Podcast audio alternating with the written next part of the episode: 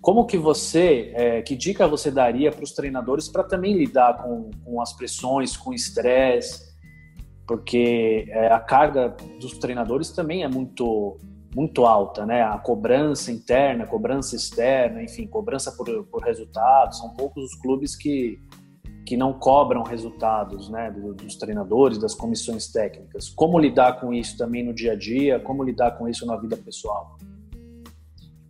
É, bom, primeiro eu, eu digo por mim e talvez por muitos treinadores próximos, né? Que nenhuma cobrança é maior do que a nossa própria cobrança.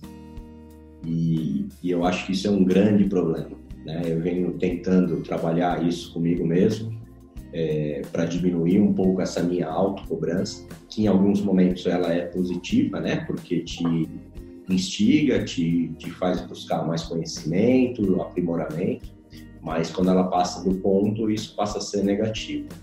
Então, é, eu acho que a, a principal sugestão que eu, que eu posso dar é que muitas vezes os nossos objetivos não estão alinhados com o objetivo do nosso público, dos nossos alunos numa, numa escola, dos nossos atletas num trabalho esportivo.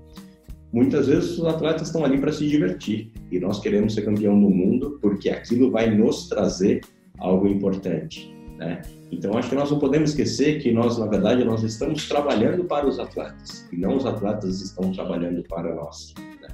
Então, é, nos últimos anos, eu mudei um pouco o foco da minha carreira, né? É, justamente por conta disso. Hoje, o que mais me satisfaz é contribuir na formação das jovens. Não é ganhar um campeonato, não é uma convocação, não é um prêmio.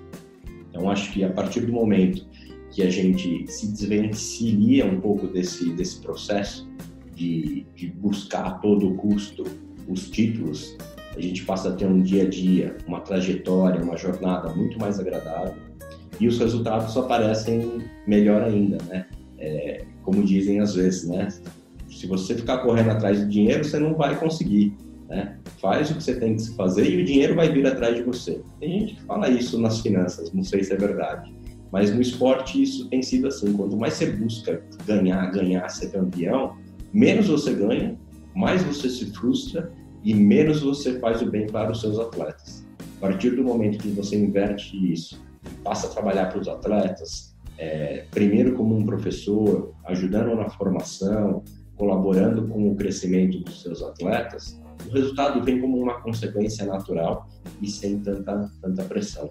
Eu acho que nós precisamos é, mudar um pouco isso, né? Muitas vezes nós trabalhamos é, em, em busca dos nossos objetivos, um trabalho meio egoísta, isso é muito comum no esporte, né? Você vê ali atletas muito novos fazendo coisas que não deveriam, que serão prejudiciais na formação a longo prazo.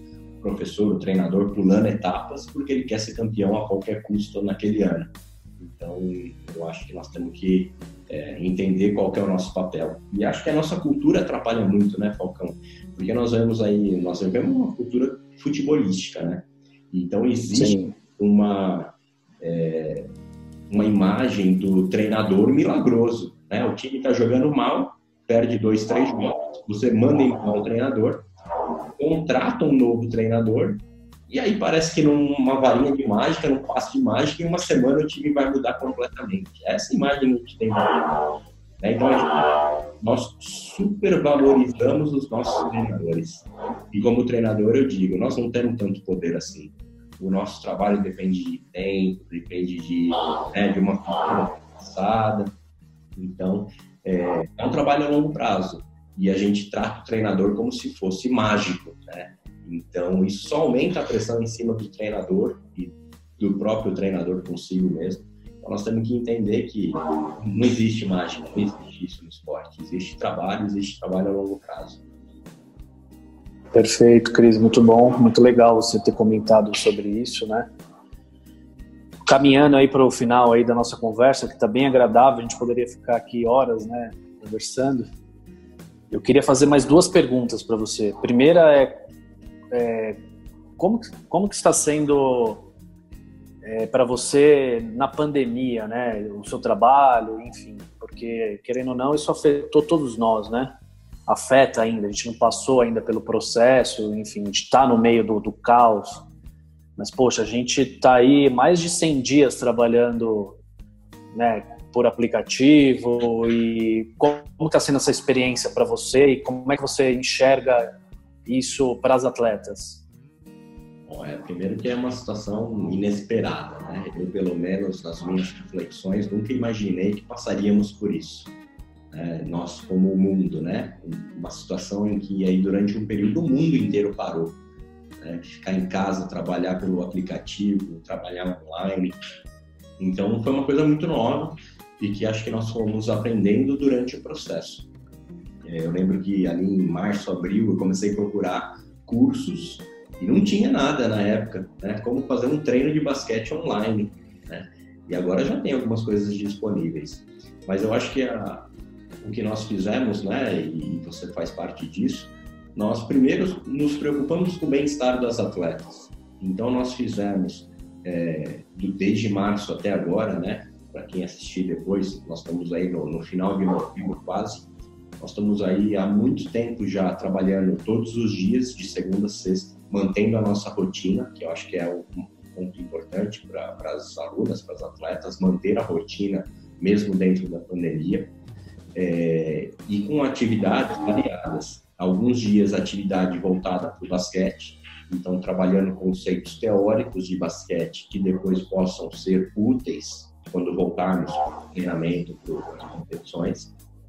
Mas a maior parte do tempo trabalhando com conteúdos que são importantes para delas a longo prazo e nesse momento.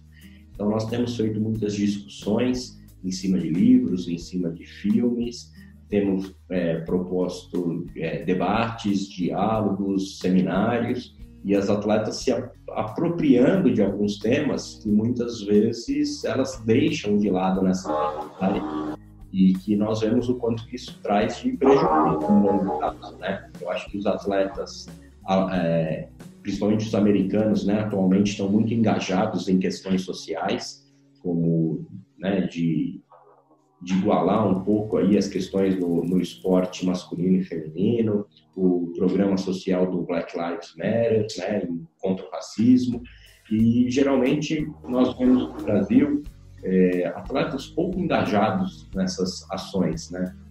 Então, acho que um dos que mais se manifesta atualmente é o Casagrande, que na verdade é um ex-atleta, mas são poucos atletas em atividade usando a sua fala, usando a sua força, usando a sua plataforma para construir um mundo melhor. No basquete, nós temos a Ramires fazendo muito bem esse papel e nós estamos tentando desenvolver isso nas nossas atletas. Então, acho que a pandemia é, foi um momento de crescimento como jogadora, um momento de crescimento como pessoa para elas.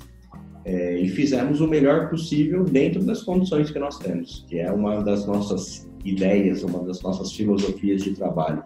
Olha, o melhor que nós podemos fazer hoje é o treino através dos aplicativos. Então, vamos fazer o melhor possível, vamos continuar plantando, porque essa colheita um dia chega.